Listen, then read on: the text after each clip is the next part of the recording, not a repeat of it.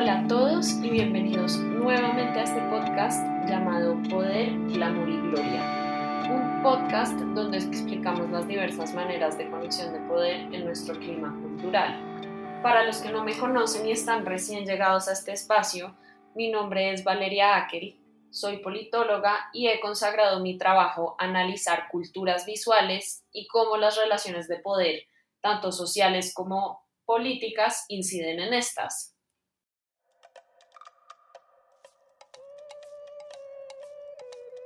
En esta oportunidad vamos a hablar sobre un tema que ha cautivado a muchas audiencias alrededor del mundo. La serie White Lotus, la cual ya tiene dos temporadas y recientemente anunció una tercera que tendrá lugar nada más y nada menos que en Tailandia, ha tenido una gran acogida a nivel mundial y esto pues no es gratuito, ya que habla sobre temas interesantes arraigados sobre todo al colonialismo, a las relaciones de poder y aunque las dos temporadas de la serie son una obra maestra y hablan sobre estas disparidades entre las personas lubricadas por su poder adquisitivo, cada temporada, digamos que aborda un tema central distinto. La primera temporada se centró en el colonialismo y su destino fue Hawái, mientras que la segunda temporada tenía más que ver con las relaciones de poder tanto afectivas como interpersonales. Y pues esta segunda temporada tuvo lugar en Sicilia. En este episodio específicamente pues vamos a estar solo nosotros, no hay ningún invitado y vamos a centrarnos en la primera temporada únicamente. Nos detendremos particularmente en el neocolonialismo de esta temporada que está pues en el centro del argumento ya que pues tiene lugar en Hawái. Así que si no han visto la serie, de una vez les advierto que el contenido de este episodio tiene spoilers para que puedan pausar, ver la serie y volver, a, volver al episodio.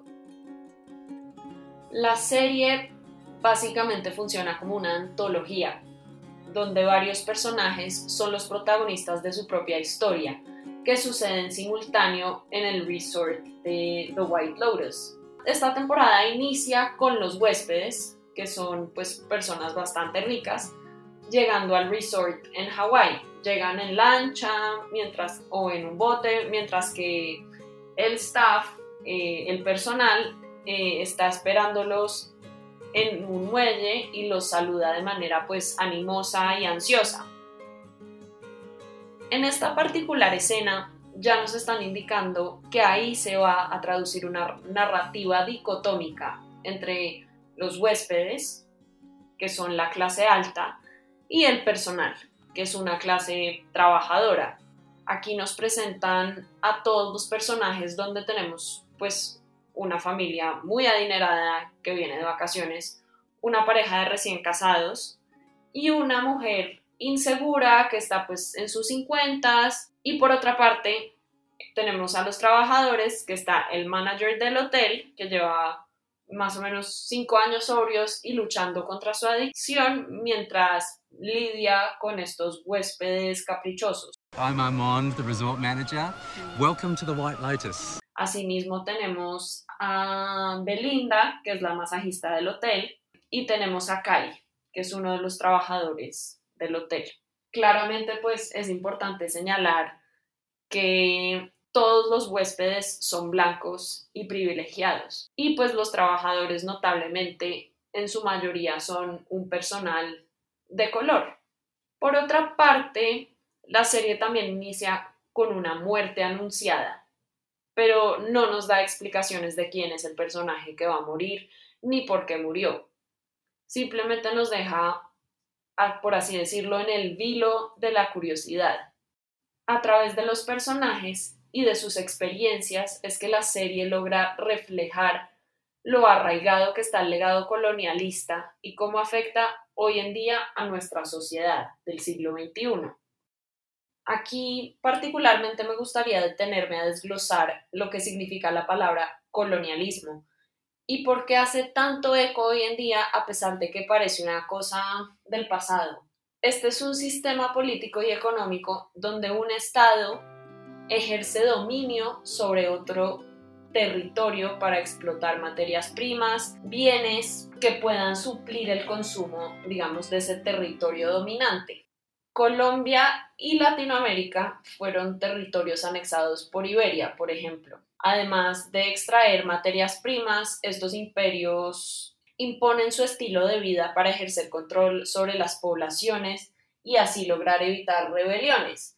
Esto lo hizo evidentemente el imperio británico, donde hay un dicho muy famoso que dice que en el imperio británico no se pone el sol, ya que lograron anexarse territorios de varios hemisferios del globo terráqueo. Y al ejercer pues control sobre todos estos diversos territorios lograron así imponer su cultura y generar digamos una torre de Babel o un sistema de una torre de Babel donde todos hablaban inglés que era el idioma oficial a pesar de que pues existían nativos de esos territorios que tenían su propia cultura, su propio idioma.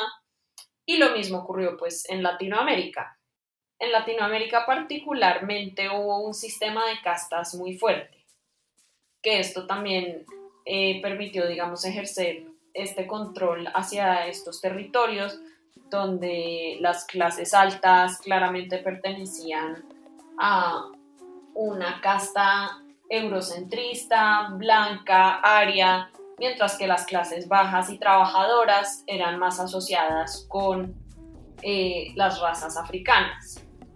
Esto mismo ocurrió en África, donde y también en, inclusive en Latinoamérica. Los imperios se dividieron los territorios como una torta, como un pedazo de, de pastel. España y Portugal, por ejemplo, se dividieron entre este y oeste. Esto mismo hizo pues toda Europa con África, donde dividieron naciones eh, en territorios fragmentados que digamos hoy en día se ven estas secuelas en el siglo XXI. Esto pasó por ejemplo con Nigeria, con Ruanda, donde dividieron pues estas naciones africanas a una manera conveniente para cada territorio eh, e imperio europeo y fragmentaron básicamente sociedades generando pues conflictos muy profundos. En la serie, los personajes en su mayoría pues son estadounidenses eh, y como ya lo había mencionado pues son blancos y adinerados. Eh, asimismo pues hay un punto muy importante que estos huéspedes tienen la posibilidad de vacacionar en un lujoso complejo turístico. No obstante, este lugar que parece paradisiaco, hermoso, atrayente, nos revela poco a poco que el terreno fue en realidad propiedad de nativos americanos. El hotel en sí es un símbolo del colonialismo que tiene efectos pues nefastos sobre las comunidades indígenas. Mm, quisiera detenerme en este hecho y la manera como esta información se nos es revelada ocurre con la familia de los huéspedes que mencionaba anteriormente y esta familia está compuesta por un hombre que básicamente, pues, que es el padre, que tenía una preocupación de que posiblemente tenía cáncer de testículos. Eh, está también su esposa, que es como el estereotipo, el tropo de la girl boss, que es una mujer exitosa, que es CEO de su propia empresa, eh, que mueve mucho dinero, es una mujer reconocida, exitosa. Y por otra parte está su hija Olivia, que es la mayor, es digamos que una activista política performativa que usa digamos su postura woke a su conveniencia. Eh, ella es una joven muy hermosa, pero a la vez es muy cruel. Y esto se evidencia cuando denigra constantemente a su hermano pequeño, que lo señala de manera homofóbica o burlándose de su posible autismo, que pues el show exactamente no nos revela si, si el hermano menor tiene un autismo. Pero no obstante, pues estas, estos acontecimientos y estas maneras de la hermana mayor de burlarse de su hermano como que revelan en el instante que ella que ella es, sí, una woke posada. Eh, está su amiga, es una amiga que conoció en la universidad y la trajo a, su, a sus vacaciones con su familia y esta amiga se llama Paula. Paula en realidad pues es la outsider de la familia Mossbacher. Eh, ella es mestiza, ella no es blanca, y como que poco a poco se nos va revelando que ella tiene sus reservas con la familia Mossbacher y con su amiga Olivia. El hijo es un personaje pues tímido, eh, se llama Queen, le gustan los videojuegos, es muy introspectivo y pues nos, el show parece insinuar que él tiene autismo y lo presenta pues en realidad como una persona completamente antisocial.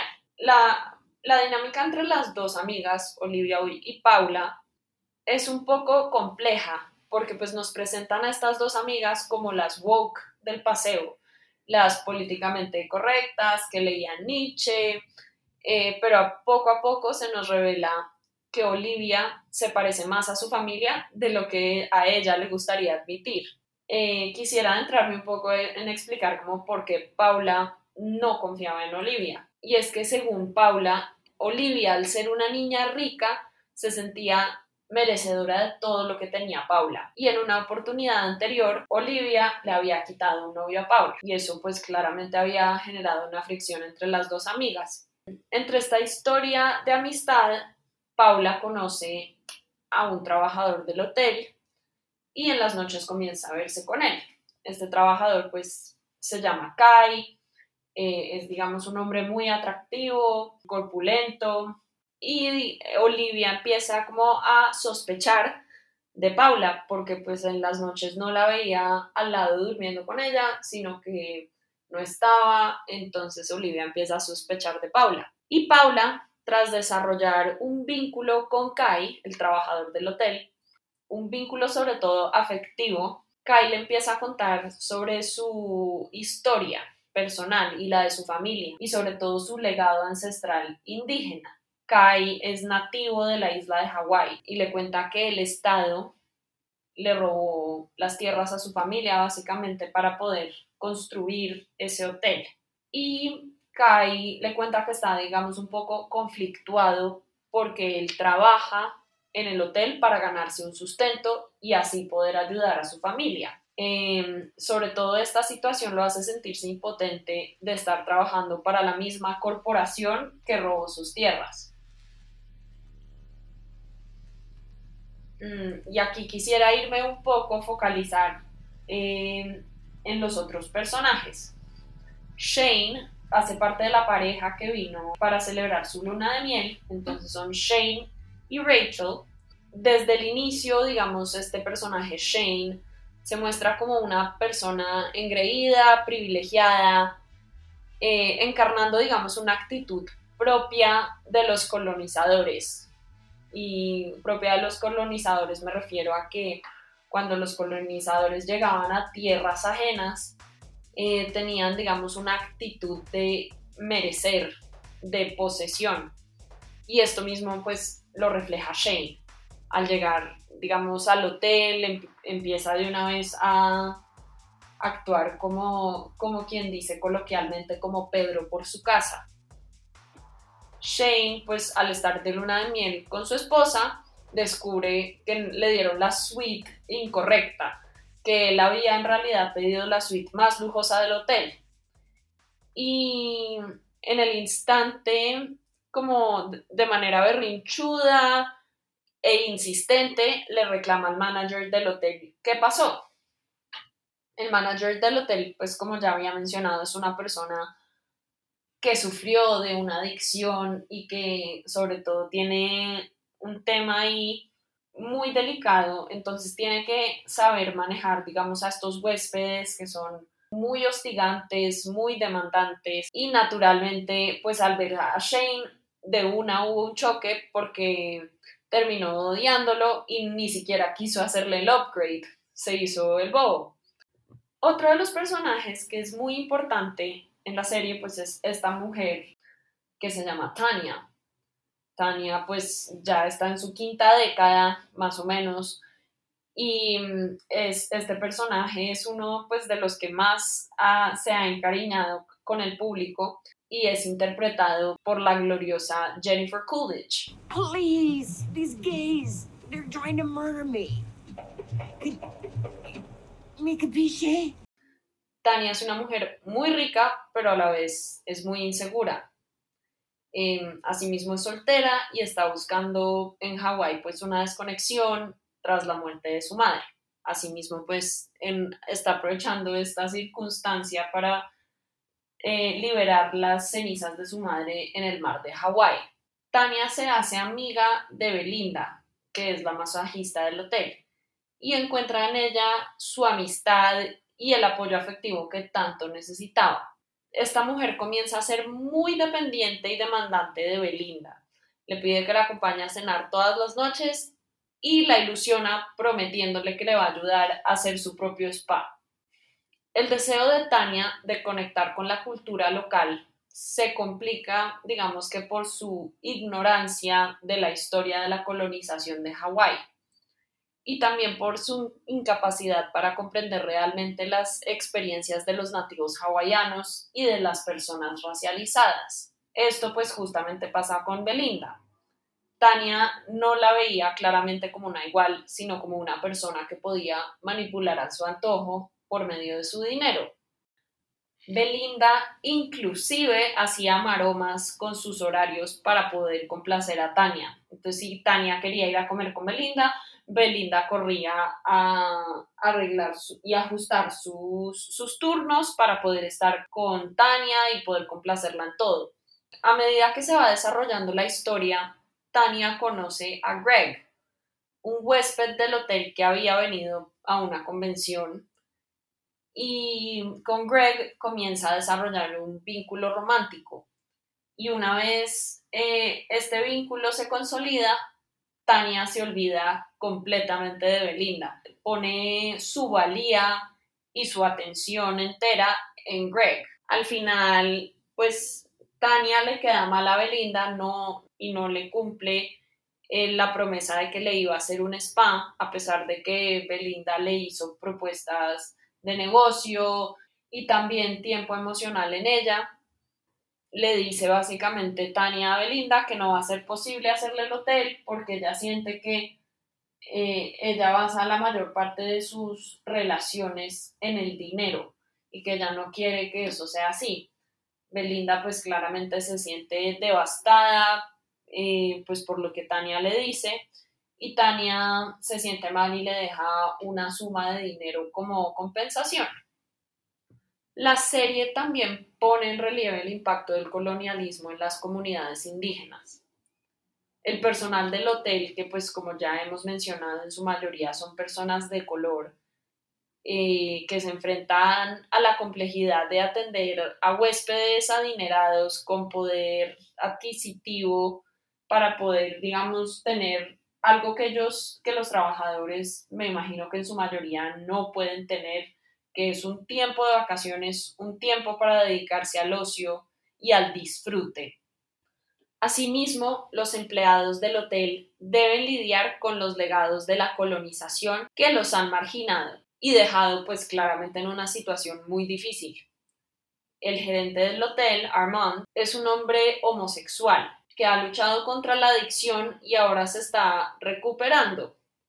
Su personaje, digamos, en sí es interesante de ver porque como, como se puede leer es que representa, digamos, estas complejas interacciones de opresión que pueden derivarse del colonialismo. You have to treat these people like sensitive children. The White Lotus es una poderosa exploración del impacto duradero del colonialismo en la sociedad contemporánea. La descripción que hace la serie de unos estadounidenses blancos que están de vacaciones en un hotel que fue propiedad de nativos americanos es un poderoso recordatorio a lo enraizado que está el colonialismo en la sociedad y de la forma en que sigue configurando nuestro mundo actual.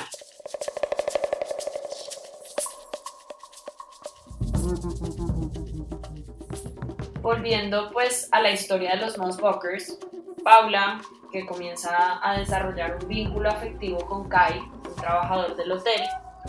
Empatiza mucho con su historia de que él fue desplazado por el hotel, de que fue extirpado de sus tierras y de su legado ancestral.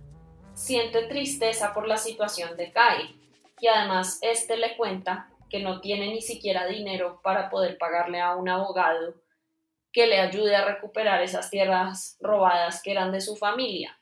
Paula pues claramente siente simpatía por él y por lo que le pasó y comienza a sentir, digamos, una a sentirse sobre todo repelida por la actitud de los turistas en la isla, especialmente por la actitud de los Mossbuckers. Hay una escena que me conmovió mucho, que es que los Mossbuckers y Paula van a cenar en el hotel y ocurre pues este, este performance, eh, este luau, que básicamente es otra vez esta replicación de los, los colonizados entreteniendo a los colonizadores.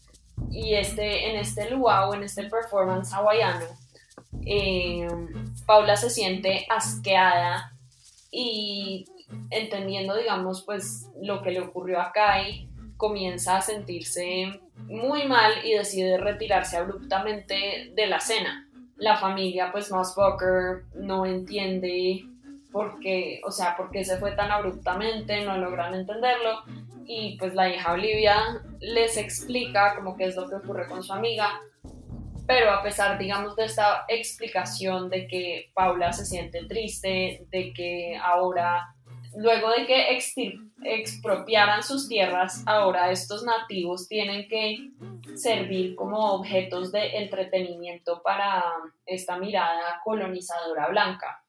Y claramente los Mossbuckers se muestran ignorantes ante esta situación. Tras esto, Paula comienza a sentirse cada vez más molesta con los Mossbucker y comienza a verlos como las personas literales que le robaron las tierras a, Kai.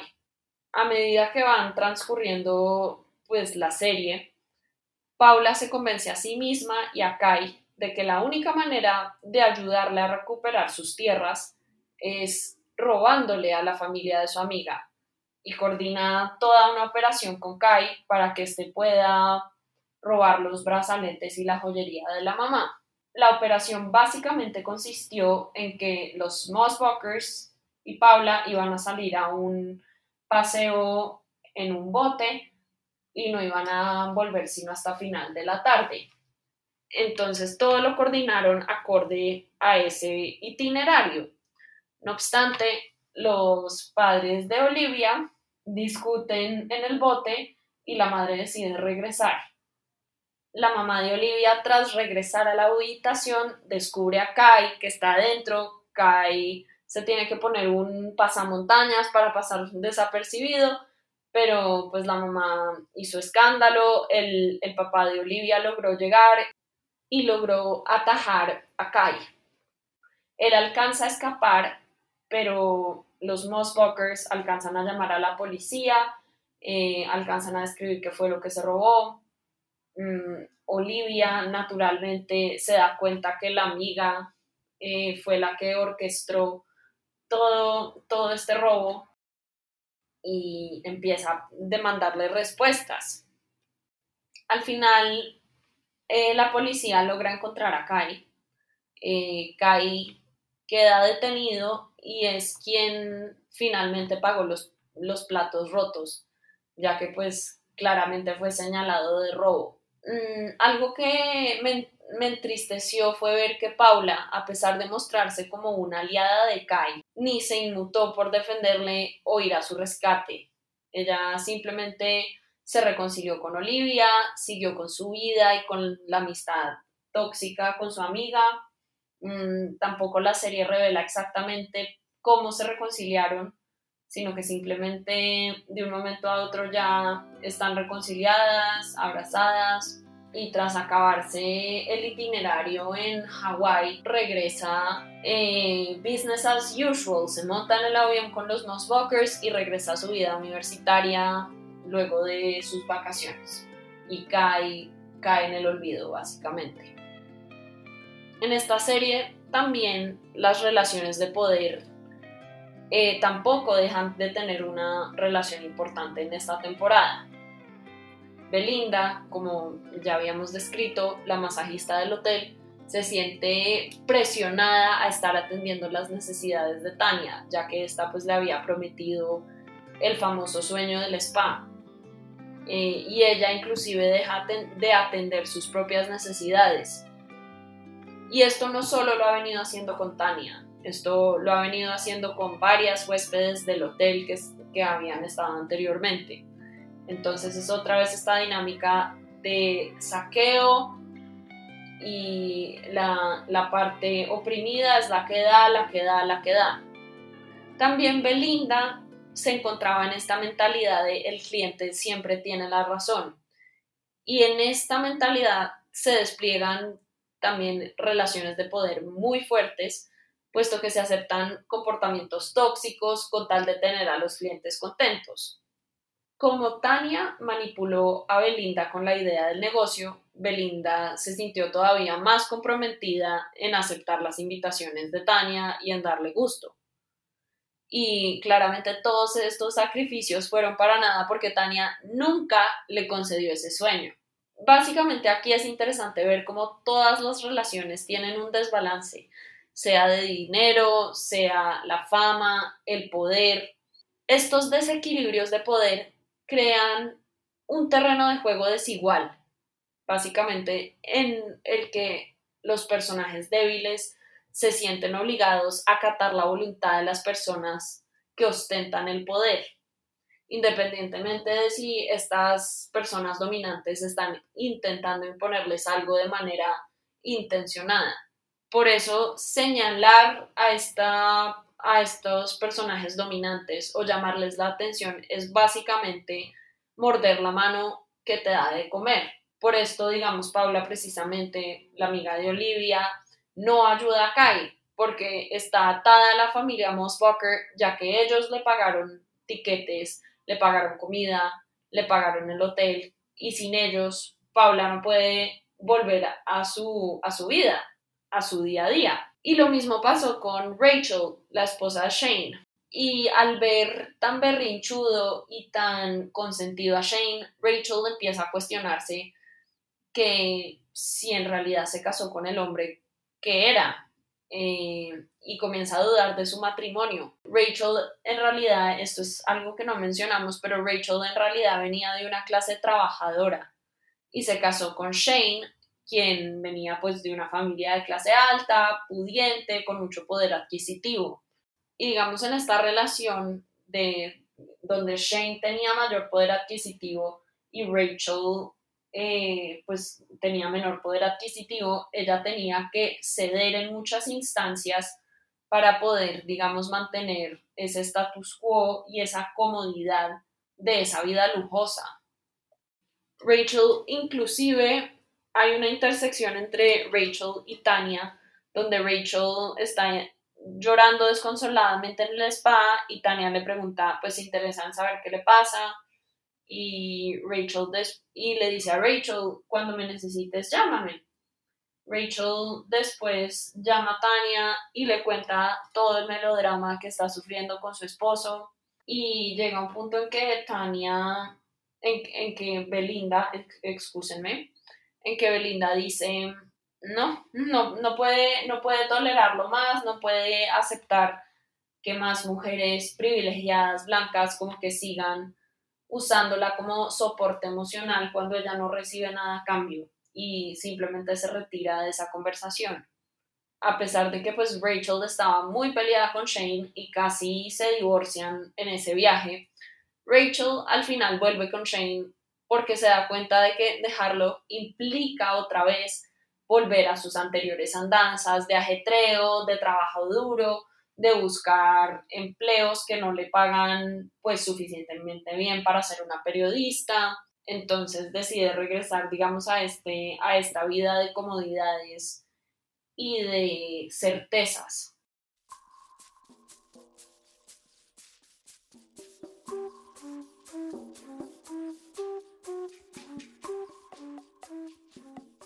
Aquí quisiera retomar el tema central del colonialismo. Es importante, digamos, ver este fenómeno desde una perspectiva de estudios globales, ya que no estamos hablando de solo colonialismo per se, sino de neocolonialismo. Neocolonialismo es donde básicamente existe un centro y una periferia geopolítica, donde el centro, es decir, el norte global, es un hemisferio desarrollado, industrializado, donde se acumula riqueza y donde se consume. La periferia, por el contrario, es un hemisferio que provee y sacia al norte global y no es gratuito que los países que, pertenecen al sur global basen sus economías en economías extractivas.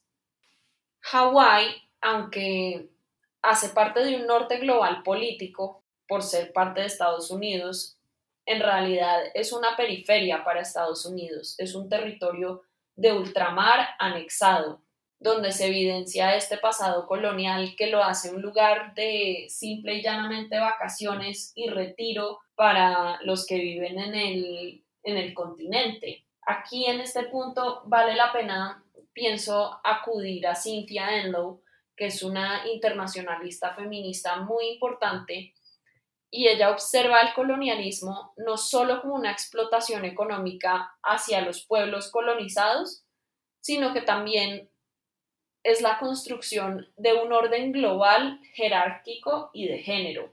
Y esto lo vemos precisamente en el caso de Belinda, y una de las trabajadoras que aunque no fue el personaje principal en esta temporada, sí marcó un hecho muy importante y es que Belinda y la trabajadora embarazada en muchas circunstancias son mujeres invisibilizadas y olvidadas, inclusive por los mismos trabajadores del hotel. Eh, esto se ve especialmente con la mujer embarazada que Armand, el, el manager del hotel, ni siquiera se enteró de que ella estaba embarazada sino hasta el día que rompió fuente.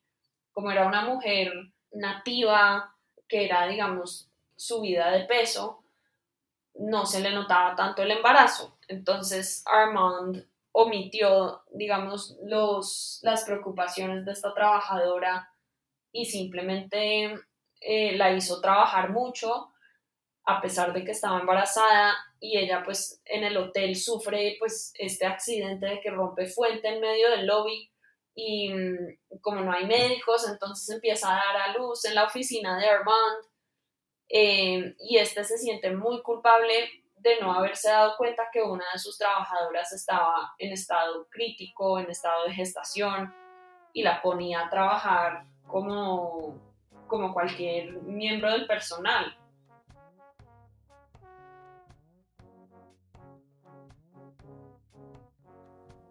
El neocolonialismo es básicamente una prolongación ideológica del colonialismo en un periodo histórico y un contexto político neoliberal y de capitalismo tardío.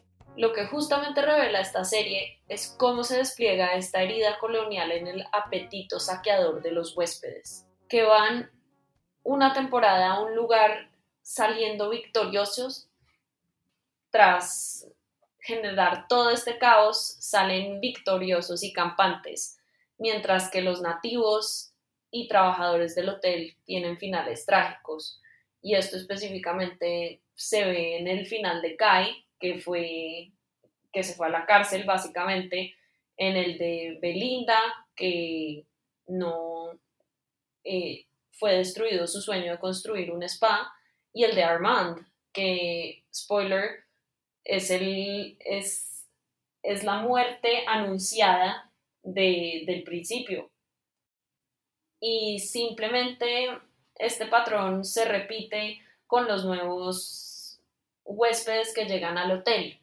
Otra vez vienen estos huéspedes afluentes, blancos, a saquear el hotel, a generar todo este caos para volver nuevamente a sus vidas de disfrute.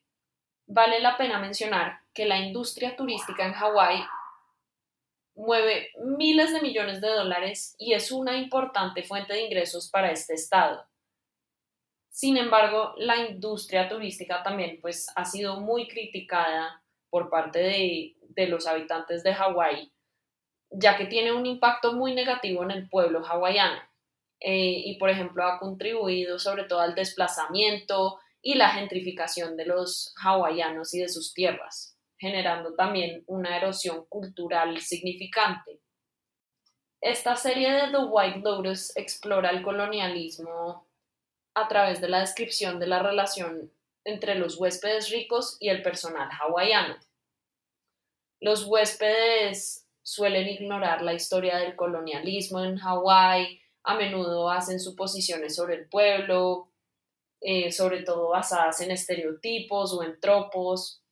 Mm, inclusive hay una anécdota chistosa que un, huésped cuando llega al hotel eh, le pregunta a una de las empleadas si es una hawaiana de verdad, dando a entender que los hawaianos deben tener un determinado aspecto o actuar de una determinada manera. También otro invitado genera un, un chiste sobre el paraíso hawaiano, ignorando que las islas tienen una larga y compleja historia que el turismo suele borrar. Justamente a través de los personajes y sus experiencias, la serie revela la necesidad de una mayor comprensión y empatía a quienes han sido marginados por estas fuerzas colonizadoras mientras actualmente se sigue luchando y lidiando con estos complejos legados del pasado colonial, The White Lotus, la verdad, es una obra maestra muy oportuna para el, clima cultural actual y que sobre todo invita a la reflexión y arroja luz sobre las luchas actuales por la justicia y la igualdad.